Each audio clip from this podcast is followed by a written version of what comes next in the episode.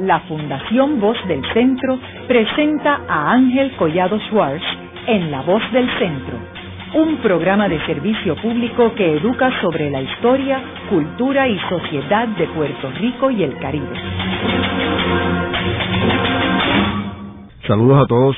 El programa de hoy está titulado Las primeras elecciones del Partido Popular Democrático en 1940. Hoy tenemos como nuestro invitado al doctor Jorge Rodríguez Beruz, quien es un reconocido historiador y autor de un sinnúmero de libros sobre esta época y quien fue decano de la Facultad de Estudios Generales de la Universidad de Puerto Rico y actualmente es profesor de dicha facultad en el recinto de Río Piedras de la Universidad de Puerto Rico. Luis Muñoz Marín, como sabemos, era hijo de Luis Muñoz Rivera, quien fue un prominente político del Partido Unión de Puerto Rico y posteriormente fue comisionado residente en Washington. Eh, Luis Muñoz Marín inicialmente simpatizó con el Partido Socialista eh, puertorriqueño, con Santiago Iglesias Pantín.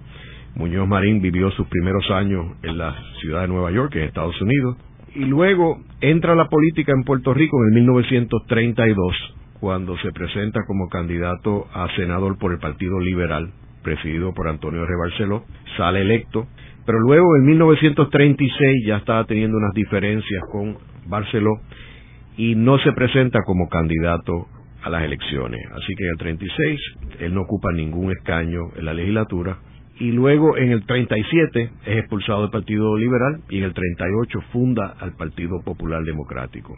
Eh, Jorge, me gustaría que compartieras con nuestros radioescuchas estos antecedentes de la fundación del Partido Popular y quiénes fueron los personajes que estuvieron a cargo de eh, inscribir este partido en el 38. Bueno, como tú mencionaste, Muñoz, rompiendo con la tradición de su padre, se vinculó al Partido Socialista de Santiago Iglesias Pantín pero eventualmente regresa a lo que era la corriente política que había fundado Luis Muñoz Rivera, que era en ese momento el Partido Liberal que lo dirigía Antonio R. Barceló. El Partido Liberal era el partido como partido mayoritario en Puerto Rico. Sacaba una cantidad de votos significativamente mayor que el Partido Republicano, el Partido Unión Republicana y que el Partido Socialista considerados individualmente. Y era un partido independentista. Era un partido donde una de las controversias era precisamente el tema de la independencia, porque Muñoz al regresar al partido y yo creo que en parte porque logra movilizar en su favor esa herencia política de Luis Muñoz Rivera, realmente se convierte pronto en el segundo líder más importante del Partido Liberal que representaba al sector, eh, liderato más joven y más radical del partido. Y ese sector más joven del partido, ese liderato muñozista, por así decirlo, del Partido Liberal, entendía que el Partido Liberal no era claro ni firme en el reclamo de independencia y que tenía que comprometerse más de un modo más claro con la independencia y unir ese proyecto favor de la independencia con un programa de reforma social en Puerto Rico, de redistribución del ingreso, de mejoramiento de los sectores populares. Y esa fue la bandera de Muñoz en esa lucha interna que hubo entre Antonio R. Barceló y el sector más conservador del partido y este sector muñozista del Partido Liberal. Eh, hay que recordar que en 1930 Albizu Campos había llegado al liderato del Partido Nacionalista, lo cual había significado una radicalización del partido. Algunos intelectuales en ese momento, a principios de los 30, favorecían una alianza entre el nacionalismo albizuista y sectores del Partido Liberal. De hecho, Antonio C. Pedreira, en uno de sus escritos, plantea que se debe dar esa alianza política entre el nacionalismo albisuista y el Partido Liberal. Eh, así que el tema de la independencia ciertamente fue un tema álgido que creó divisiones en el Partido Liberal. ¿Y cómo comienza el proceso de inscribir el Partido Popular? Bueno, primero hay que decir que el conflicto entre Antonio R. Barceló y Muñoz se hizo irreconciliable antes de las elecciones de 1936 porque Muñoz favoreció la abstención del partido en esa elección del 36 y eso se llevó, ese asunto se llevó a una asamblea del partido y la posición de Muñoz perdió por un voto. Eh, ya desde ese momento Muñoz empieza a organizar de manera separada a los líderes que lo favorecían en el partido crea un grupo significativamente que se llama Acción Social Independentista, después crea un movimiento que se llama Partido Liberal Neto, Auténtico y Completo, un nombre bastante rimbombante, y eventualmente ya para mediados de 1937, Antonio R. Barceló expulsa del partido en una reunión del partido a ese sector más radical. La fundación del Partido Popular es en julio de 1938 y comienza la inscripción del Partido Popular inmediatamente después de su creación. Lo inscriben inicialmente en Barranquita y Luquillo, eh, luego para fines de 1938 tenían una docena de municipalidades ya inscritas, pero la inscripción fue muy lenta y para febrero del 39 todavía no habían inscrito más de una tercera parte de los municipios de Puerto Rico. Y en ese momento es que eh, Muñoz le pide a Jesús Tepiñero, que era el presidente de los colonos en Puerto Rico y que venía del Partido Republicano, que se hiciera cargo de la inscripción del partido. Y Jesús Tepiñoro hizo una excelente labor eh, llevando ese proceso de inscripción a todos los rincones de Puerto Rico y logrando eh, finalmente la inscripción del partido. ¿Y qué otros personajes eh, importantes se habían unido a Muñoz en la fundación del partido? Yo, yo creo que ese, esa pregunta es muy importante porque yo creo que una de las claves para el éxito del partido en, en 1940 es que Muñoz logró atraer a un conjunto de profesionales muy capaces con experiencia política en el seno del Partido Liberal y que cuando él sale del partido mantienen la lealtad a él y además atrae otros líderes que venían de sectores descontentos, sobre todo del Partido Republicano. Algunos líderes del Partido Republicano los logra atraer. Podemos mencionar, por ejemplo, a Vicente G. Polanco, a Ramos Antonini y a otros varios. Eh, Samuel Requiñones. Samuel Requiñones es el nombre que se me escapaba. Que además eran eh, o abogados destacados o intelectuales destacados, porque por ejemplo Samuel R. Quiñones jugó un papel bien importante en la revista Índice, era un colaborador de Antonio S. Pedreira, el propio Antonio S. Pedreira, si uno lee insularismo con cuidado, se da cuenta que el proyecto popular está ya publicado en algunos de sus elementos para 1934 en el libro Insularismo, que fue un libro sumamente influyente en, el caso de Puerto Rico. Y el propio Jesús Tapiñero, que venía del Partido Republicano, y otros líderes, ¿verdad? Muchos de ellos líderes independentistas del Partido Liberal, y que los logra traer y que se van a involucrar eh, junto con Muñoz de una manera muy comprometida durante las elecciones de 1940. Es interesante que Vicente G. Polanco, en un programa que nosotros hicimos aquí en La Voz del Centro, los hijos hablaron del papel protagónico que él jugó en términos de asesorar a Muñoz Marín en el lanzamiento a la política. Eh, por ejemplo, eh, ellos mencionan de que fue Vicente G. Polanco la persona que le dijo, mira, tú debes no llamarte José Luis Muñoz Marín, sino quitarte el José para que te parezcas más a tu papá.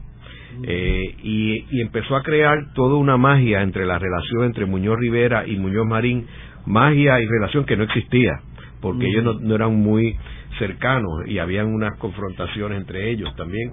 Eh, sin embargo, eso fue fríamente planificado y Vicente Hegel Polanco, llamaban el cerebro mágico, pues jugó un papel protagónico. Y el otro que se nos olvidó mencionar, pero que fue sumamente importante, sobre todo en la cuestión ideológica, fue Fenojisen, que también fue uno de los artífices del programa de 1940. Y ese dato que tú mencionas, eso se ve en los discursos de Muñoz y se ve en el Batey, cómo hay un intento, eh, yo creo, con éxito, de heredar la trayectoria política del padre, eh, Luis Muñoz Rivera, ¿verdad? Y de plantear que Muñoz Marín representaba una continuación de esa importante trayectoria política del padre. ¿Y cómo empiezan ellos a organizarse esos primeros años antes de las elecciones del 40? Yo creo que en Muñoz, primero, cuando uno analiza las elecciones de, de 1940, se da cuenta de que Muñoz era un gran estratega político, capaz de leer los elementos principales de la coyuntura y de aprovecharse de la coyuntura en movidas que a veces eran contrarias o nuevas, novedosas, maneras de hacer política eh, comparado con lo que era la práctica común de la política puertorriqueña de aquel momento. Yo creo que Muñoz decide de una manera muy deliberada de no hacer alta política. Y por alta política queremos decir llegar a entendidos y acuerdos entre los políticos de San Juan y tuvo la oportunidad de hacerlo, porque en el periodo en que todavía el partido no estaba inscrito y el partido tuvo problemas para lograr su inscripción, como mencioné, fue un proceso difícil. El tripartismo, que era la otra fuerza política de oposición a, la coalición socialista republicana, por lo menos en dos ocasiones, le ofreció a Muñoz una alianza para las elecciones del 40 y Muñoz rechazó la alianza con el tripartismo. El que era entonces Procurador General de Puerto Rico, Benigno Fernández García, que era una persona llegada a Muñoz y simpatizante del Partido Popular, eh, favorecía esa alianza con el tripartismo. Aunque Benigno Fernández García terminó en el Partido Popular, al principio él trató de mediar en esas conversaciones para que Muñoz entrara en esa alianza. Entonces Muñoz decide que él va a construir el partido desde abajo, desde los barrios, sobre todo los barrios rurales de Puerto Rico. Hay una carta muy reveladora que Muñoz le envía a Ruby Black explicándole cómo él va a construir el partido. Y él dice que los partidos normalmente se organizaban en los 77 municipios de Puerto Rico, pero que él iba a organizar el partido en las 700 unidades electorales de Puerto Rico. Y que para hacer eso él tenía que visitar 300 de las 700 por lo menos. Entonces, lo que se impuso Muñoz fue un, una meta sumamente ambiciosa, es decir, la idea de hacer una campaña en gran medida cara a cara, visitando una gran cantidad de casi la mitad de los barrios de Puerto Rico era por esa razón él estaba montado en su automóvil continuamente yendo a diversas partes de la isla para hablar con la gente. Lo otro es que él utilizó el medio escrito de una manera vinculado a esa política de empezar desde abajo, que de hecho él decía que no era solamente para propósitos electorales, sino que él decía en esa carta a Ruby Black que era para preparar al pueblo para la democracia, organizar al pueblo para la democracia.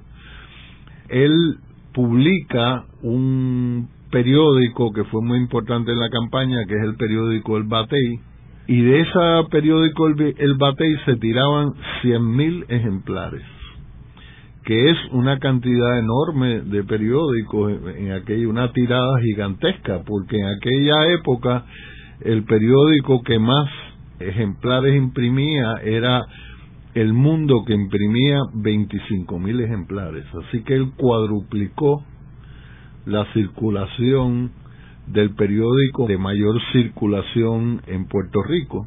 Y lo otro es que él explicó su proyecto político en un texto que también tuvo una difusión muy amplia y que estaba muy pensado para que llegara a nivel popular, eh, que fue el Catecismo del Pueblo, que en su forma también conversa, por así decirlo, con las creencias religiosas de la gente, ¿verdad? Porque estaba diseñado como, como si fuera un catecismo. ¿Y qué eh, decía el catecismo? El catecismo tenía una serie de preguntas sobre el programa del Partido Popular que estaban contestadas de una manera muy sencilla, ¿verdad? Y el catecismo incluía desde un análisis de la estructura social de Puerto Rico, el papel que jugaba la industria azucarera, el carácter colonial del sistema político puertorriqueño, que Muñoz lo enfocaba de una manera muy particular porque él personificaba el orden colonial en la figura del gobernador, explicaba por qué el Partido Popular era distinto a los otros partidos, cómo procedía el Partido Popular, ¿verdad? Y le pedía entonces el voto a la población, ¿verdad? Para romper la dinámica de corrupción, de compra del voto y el orden colonial existente en Puerto Rico.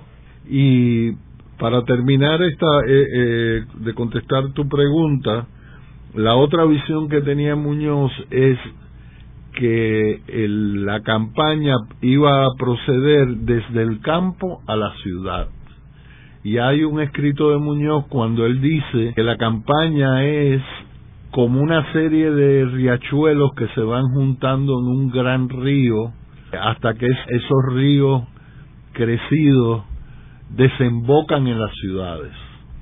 Y esa idea de Muñoz es una idea que compartió Mao Zedong, eh, el Che Guevara y otros pensadores, esa visión del campo versus la ciudad.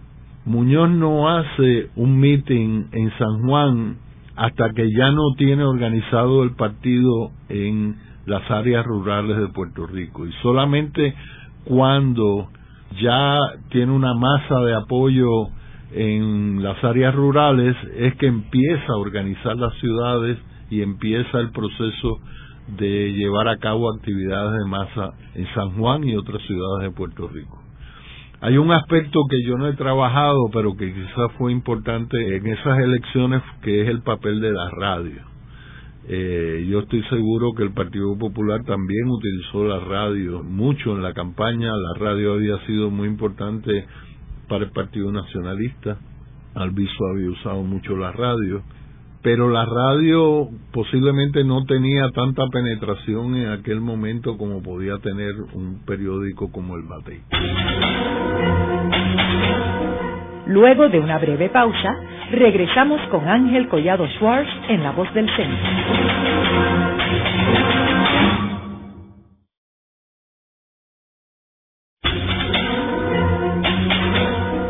Regresamos con Ángel Collado Schwartz en La Voz del Centro. Continuamos con el programa de hoy titulado Las primeras elecciones del Partido Popular Democrático en 1940. Hoy con nuestro invitado, el doctor Jorge Rodríguez Beruf, quien es estudioso y escritor de este periodo en la historia de Puerto Rico. Eh, Jorge, estábamos hablando en el segmento anterior sobre los inicios del Partido Popular y cómo Luis Muñoz Marín es expulsado del Partido Liberal en el 1937 y se va junto a líderes prominentes como Vicente Hegel Polanco, Ernesto Ramos Antonini, Samuel R. Quiñones, eh, Antonio Fernández Cern, y funda el Partido Popular Democrático en 1938, cambiando la forma de hacer política en Puerto Rico, trabajando de abajo para arriba y lanzándose fuera de San Juan para ir eh, creando una base política eh, en las partes rurales. Ahora, es importante señalar qué es lo que estaba pasando en el 1940 en Puerto Rico, eh, particularmente la llegada del almirante William D. Leahy eh, a la gobernación de Puerto Rico en 1939. ¿Cómo afectó la llegada de Leahy y las medidas que él tomó particularmente hacia la coalición, que era el partido que como tú mencionaste en el segmento anterior, la coalición era el Partido Socialista y el Partido Republicano, ambos anexionistas, y estos dos partidos, la unión de estos dos partidos es que controlaba el poder político durante la década del 30. Sin embargo, el Partido Liberal era el que solo tenía más votos, pero no controlaba debido a que la unión de los otros dos era más que lo que era el Partido Liberal. ¿Cómo afecta la situación del partido, de, a la coalición, la llegada de Leji? Bueno, para, para entender eh, los resultados eh, de la elección del 40 y cómo Muñoz logró eh, una transformación tan grande del balance electoral en Puerto Rico y de y una ruptura política porque realmente lo que ocurre en el 40 es una ruptura de lo que había sido el sistema político tradicional eh, en Puerto Rico. Pues hay que mirar eh, en primer lugar cuáles eran las otras fuerzas políticas, eh, cuáles eran sus características, en qué condiciones estuvieron para eh, ir a las elecciones del 40 y también cuál era la política de los Estados Unidos en Puerto Rico, implantada a través de Washington por funcionarios como Harold Ickes y como Ernest Gruning, y en Puerto Rico desde 1934 por el general Blanton Winship que había sido nombrado por el presidente Roosevelt para hacerle frente a, a lo que se consideraba que era una situación política y social explosiva en Puerto Rico.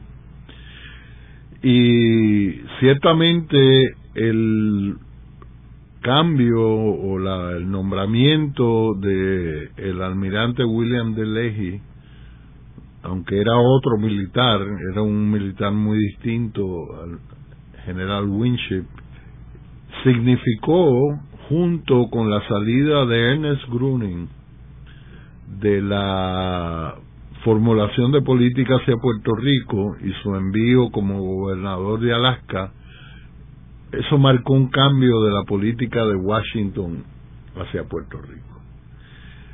El trasfondo de eso era que el gobernador eh, Winship en 1938 había confrontado muy serios problemas políticos. Quizás lo más emblemático fueron a comienzos de 1938 una huelga portuaria que paralizó los muelles por muchas semanas y que Winship no pudo detener ni siquiera amenazando con utilizar la Guardia Nacional. Y más tarde eh, Winship decidió celebrar el 25 de julio en Ponce, en el mismo lugar que había ocurrido la masacre de Ponce, eh, y hacerlo con una parada militar, lo cual era una provocación clara, ¿verdad?, al Partido Nacionalista, porque Winship tenía interés en probar que él era la persona que había pacificado a Puerto Rico, había reprimido al Partido Nacionalista y por lo tanto era la, la persona adecuada para llevar a Puerto Rico, dirigir a, a Puerto Rico en un periodo de preparativos para la guerra, porque ya para 1938 la guerra en Europa se estaba acercando y lo que venía claramente era un plan para preparar las defensas de Estados Unidos en Puerto Rico. Varios funcionarios de Washington y obviamente el propio presidente entendieron que Winship no era la persona para llevar a eh, estar en la gobernación de Puerto Rico en un contexto de guerra. Además, en Washington, algunos funcionarios como Harold Ickes pensaban que quien realmente mandaba en Puerto Rico no era Winship, sino Rafael Martínez Nadal. Y por lo tanto, Rafael Martínez Nadal, que lo veían cada vez más a él personalmente y a la coalición como un problema político que contribuía a la inestabilidad política de Puerto Rico, pues eh, Washington, eh, Roosevelt, y Iques, que en aquel momento concordaban, ¿verdad? Querían cambiar la situación política de Puerto Rico, entendía sobre todo de sacar a la coalición eh, como la fuerza política principal de Puerto Rico. Así que eso es en lo que tiene que ver con Washington. Hay un detalle, Jorge, que quiero aclararle a nuestro radio escucha que Rafael Martínez Nadal era un abogado muy prominente, anexionista, que presidía el partido eh, republicano y que era presidente del Senado de Puerto Rico. Una persona extremadamente poderosa y que las tácticas que usaba la coalición para las elecciones eran altamente controversiales porque en ocasiones encerraban los hacendados, los empleados, para que no fueran a votar. Sí, ya, ya en las elecciones de 1936 eh, había habido muchísimas eh, denuncias de irregularidades coalicionistas en el proceso electoral y ese era uno de los argumentos de Muñoz para no ir a las elecciones del 36 porque entendía que la coalición se iba a robar las elecciones de 1936. Jorge, también sería bueno que explicara que Gruning eh, tenía un poder que en ocasiones era superior al del gobernador de Puerto Rico, ya que tenía la cartera de fondos que repartía. Sí, Gruning formalmente era un subordinado de Harold Ickes, porque Harold Ickes era el secretario del Interior y Ernest Gruning era el jefe de la división de territorios y posiciones insulares dentro del Departamento de Interior. Pero cuando se crea la PRA, le dan, además de su posición como director eh, de esa división de territorio, le dan la dirección de la PRA.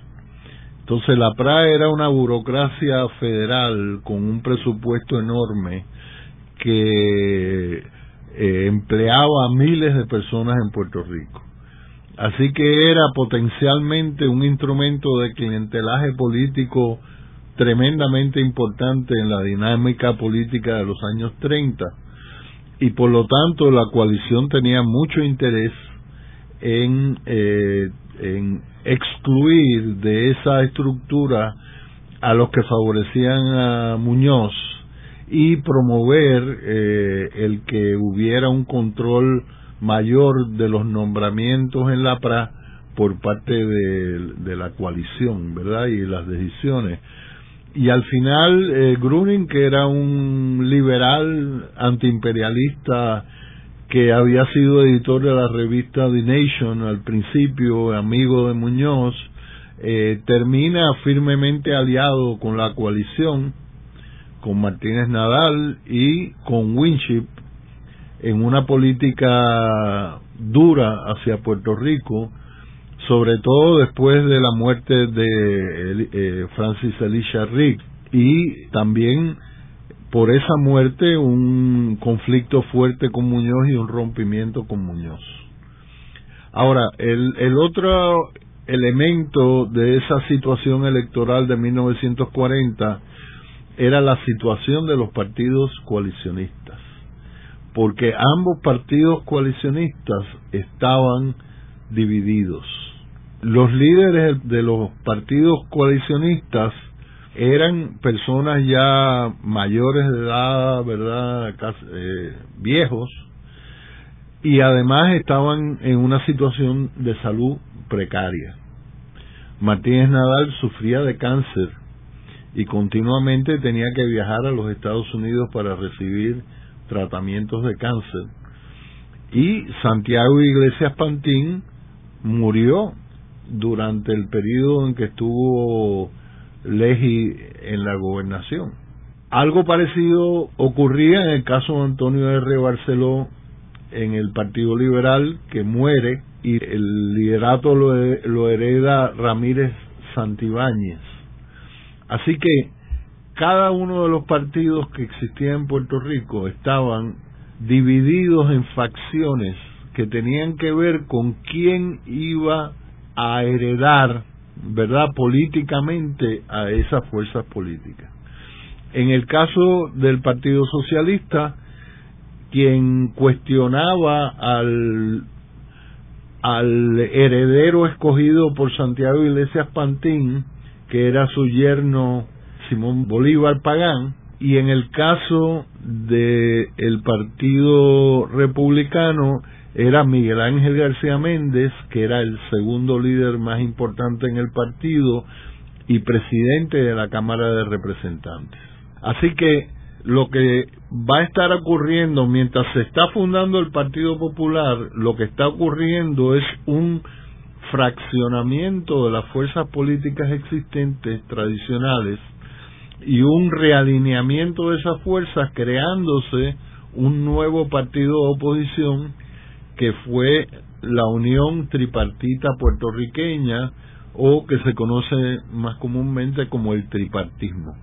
Y el tripartismo es la disidencia del Partido Liberal, el Partido Socialista y el Partido Unión Republicana, creando un, lo que Muñoz llamó la mogolla, ¿verdad? Una nueva fuerza política que en lo que yo he investigado sobre ese proceso era la fuerza política que Washington creía y Leahy creía que iba a sustituir a la coalición como la fuerza mayoritaria en Puerto Rico. Ahora, tú dirías también que Leahy le quitó el favoritismo que tenía la coalición en términos de posiciones del gobierno, presupuestos, etcétera.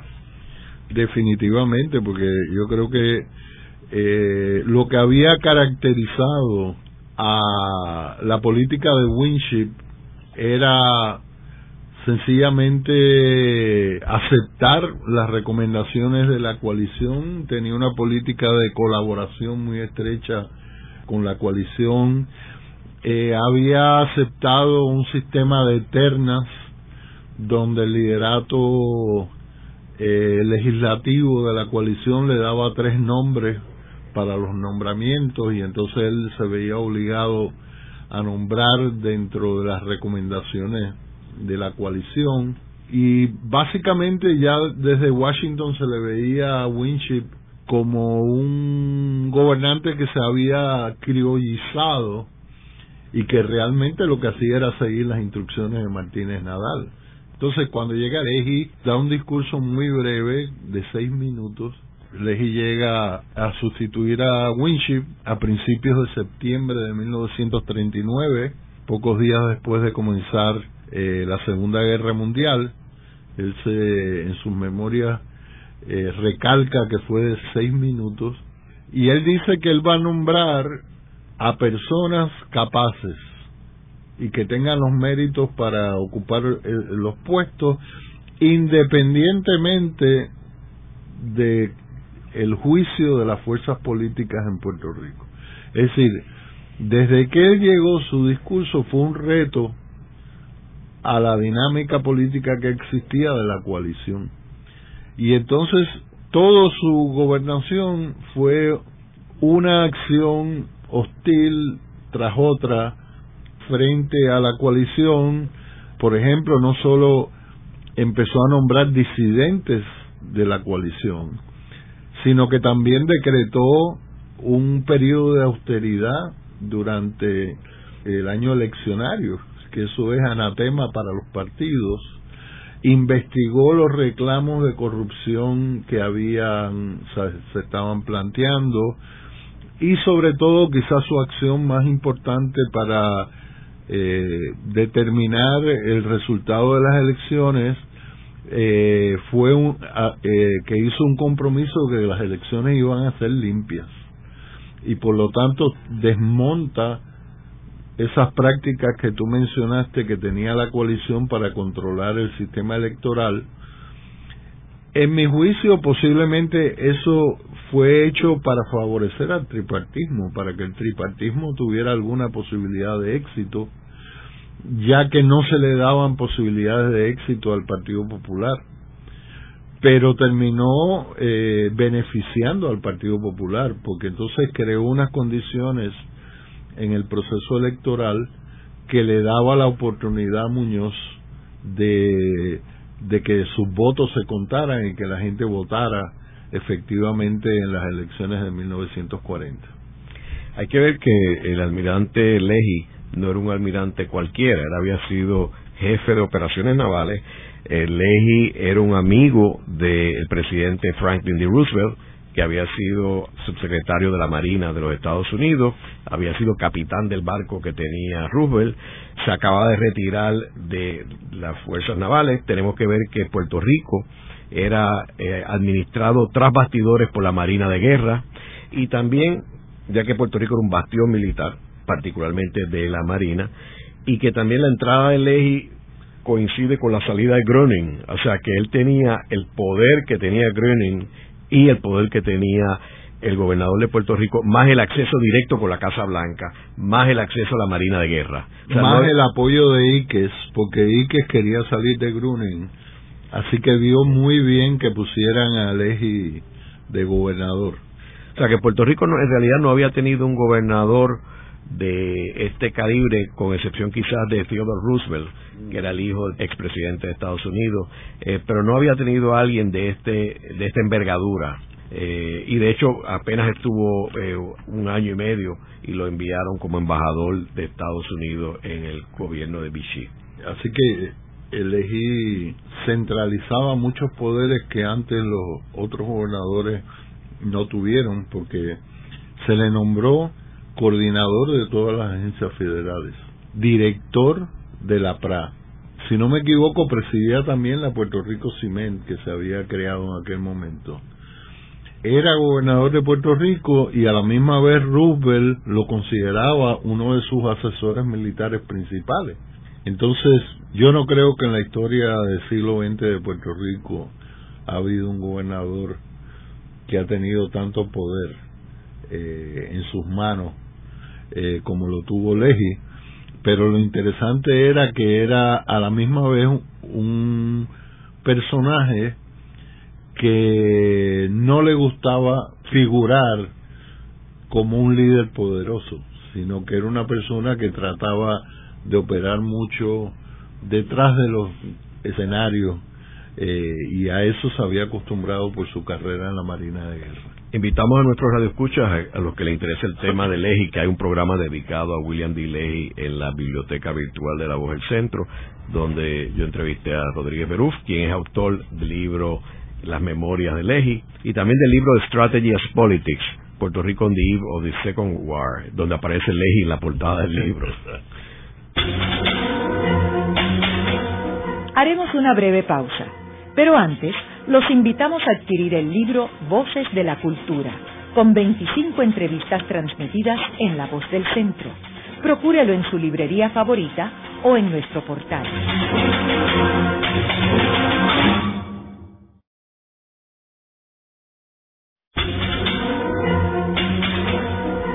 Están escuchando a Ángel Collado Schwartz en La Voz del Centro. Ahora pueden accesar a toda hora y desde cualquier lugar la colección completa de un centenar de programas transmitidos por La Voz del Centro mediante nuestro portal www.vozdelcentro.org. Continuamos con el programa de hoy titulado Las primeras elecciones del Partido Popular Democrático en 1940. Hoy con nuestro invitado, el doctor Jorge Rodríguez Beruf, quien es estudioso y escritor de este periodo en la historia de Puerto Rico. En el segmento anterior estábamos hablando de cómo las elecciones del 40 representan una gran oportunidad para el Partido Popular, quien se acaba de fundar eh, apenas dos años antes, eh, y en parte porque había como una tormenta perfecta a favor del Partido Popular. Primero porque la oposición entra en unos problemas serios ya que eh, su liderato está muy enfermo o fallece. Y segundo que entra William D. Leahy como el gobernador más poderoso de Puerto Rico en el siglo XX. Las medidas de Leahy representan primero tratar de limpiar las elecciones, eliminar la corrupción y segundo le quita un favoritismo que tenía la coalición. Estas medidas terminan ayudando al Partido Popular, aunque ese no era el objetivo, el objetivo era ayudar al tripartismo. Ahora, esa campaña del 1940, hablamos de que era diferente a otras campañas, que Muñoz se fue al pueblo, que hubo unas herramientas de comunicación bien efectivas y bien poderosas ya que se utilizaron los periódicos, el periódico El Batey, el Catecismo. ¿De dónde salían los fondos del Partido Popular para poder costear esa campaña? Porque costaba dinero imprimir todas estas eh, herramientas. Bueno, eh, eh, el Batey lo pagó Félix Benítez Rexach. Y de hecho, más adelante se lo va a sacar en cara a Muñoz, porque cuando le tuvo que hacer una petición a Muñoz después que tuvo problemas con Trujillo, con lo de su ciudadanía, pues él, le dijo a Muñoz, recuérdate que yo pagué por el batey. El partido se comprometió en el catecismo del pueblo no pedirle dinero a las grandes corporaciones y depender de las pequeñas contribuciones que vinieran de los simpatizantes y los miembros del partido. Eh, la campaña se corrió con muy poco dinero. Y Muñoz estaba en una situación económica bastante grave porque el único recurso importante que tenía el partido era la democracia, el, que había sido el periódico de Luis Muñoz Rivera y que Muñoz eh, se queda con el, con el periódico, pero el, la democracia no era eh, un negocio que generara dinero lo otro era que Muñoz eh, tenía que transportarse e ir a muchos lugares de la isla eh, y para eso pues tuvo el apoyo de algunas personas que aportaron recursos, pero en general la, la campaña se manejó con muy pocos recursos económicos y dependiendo mucho de, como te decía antes, de ese contacto personal de Muñoz con la gente. Eh, no había grandes gastos en anuncios como hoy en día en las campañas políticas. Básicamente el costo mayor de la campaña posiblemente fue divulgar el BATI y divulgar eh, el catecismo del pueblo, ya que me imagino que el acceso a la radio no era a través de comerciales de radio ni anuncios de radio. Y es importante señalar, ¿verdad?, como en, el Catecismo del Pueblo Muñoz decía que el, problema de la política puertorriqueña era que los grandes intereses financiaban a los partidos políticos y después que los partidos políticos salían electos, pues los grandes intereses le exigían a los políticos que cumplieran. Así que ese tema de la política como una política corrupta, de hecho el tema de la corrupción fue muy fuerte en las elecciones del 40 y de sometimiento de la esfera política a los intereses económicos fue uno de los temas importantes de, la campaña. Bueno, resumidos en, el, en la expresión de Muñoz de vergüenza contra dinero que es un poco la temática de esa campaña. Y lo, lo otro es que la razón que da Muñoz en sus memorias para no aliarse con el tripartismo es que él argumenta que el tripartismo era básicamente lo mismo que la coalición y que aunque no se veía la corrupción en la superficie del tripartismo, era como si estuviera carcomido por un comején y que lo que prometía el tripartismo de limpiar la coalición era sencillamente, y cito a Muñoz, un pase de plumero para quitar un poco eh, el sucio de la política puertorriqueña. Así que, ¿Qué otro mensaje se usó en esa campaña, Jorge? Bueno, estratégicamente Muñoz para tener una fuerza mayoritaria que, como tú sabes, no la tuvo. Fue el partido que más votos tuvo, pero en términos de pluralidad de votos, la coalición sacó más votos que Muñoz. Yo creo que lo, lo, lo que hace Muñoz es no solo tiene una victoria electoral, tiene una victoria retórica después de las elecciones reclamando el triunfo. Para Muñoz era fundamental, primero, amarrar la mayor parte de los votantes del Partido Liberal.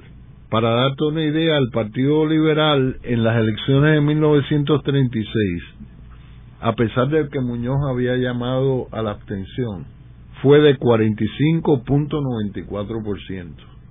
Es decir, el Partido Liberal era un partido de una fuerza electoral considerable. Así que si Muñoz lograba atraer eh, los votantes del Partido Liberal, ya tenía una base electoral muy importante. Pero si quería ganar, tenía que atraer votantes republicanos y socialistas. En el caso del Partido Republicano, el Partido Republicano era un partido muy disciplinado y muy fuerte y le era más difícil a Muñoz atraer eh, votantes republicanos. Además, el Partido Popular no tenía una posición a favor de la estadidad, todo lo contrario, ¿verdad? Todo su liderato era independentista. Así que la campaña de Muñoz se dirigió a tratar de atraer el voto socialista. Y en el Partido Socialista había mucho descontento con el liderato, porque la base del Partido Socialista percibía que esa alianza entre el Partido Socialista y el Partido Republicano era una alianza entre un partido de base obrera y los dueños de las centrales y los dueños de Puerto Rico, ¿verdad? Por así decirlo, eh, los sectores que eran los dueños del capital en la industria azucarera. Habían habido convenios en la industria azucarera que habían generado mucho descontento entre los trabajadores eh, Blanca Silvestrini habla de eso en un libro que ya tiene sobre el Partido Socialista. Y además, dentro del movimiento obrero estaban surgiendo nuevas organizaciones sindicales, en particular el Congress of Industrial Organizations, eh, que lo dirigía un líder que se llamaba Pedro Luis Dumont, si no me equivoco. Y ese CIO estaba compitiendo con la AFL por el control del liderato obrero. Muñoz promovió las actividades de, la CIO, pero también estaban surgiendo otros movimientos políticos de base obrera que cuestionaban el poder del Partido Socialista como el Partido Comunista que se creó en la década del 30. Y Muñoz de una manera muy deliberada a través del BATEI trató de atraer para el Partido Popular a esa base obrera del Partido Socialista. Luego de la pausa, continuamos con Ángel Collado Schwartz en La Voz del Centro.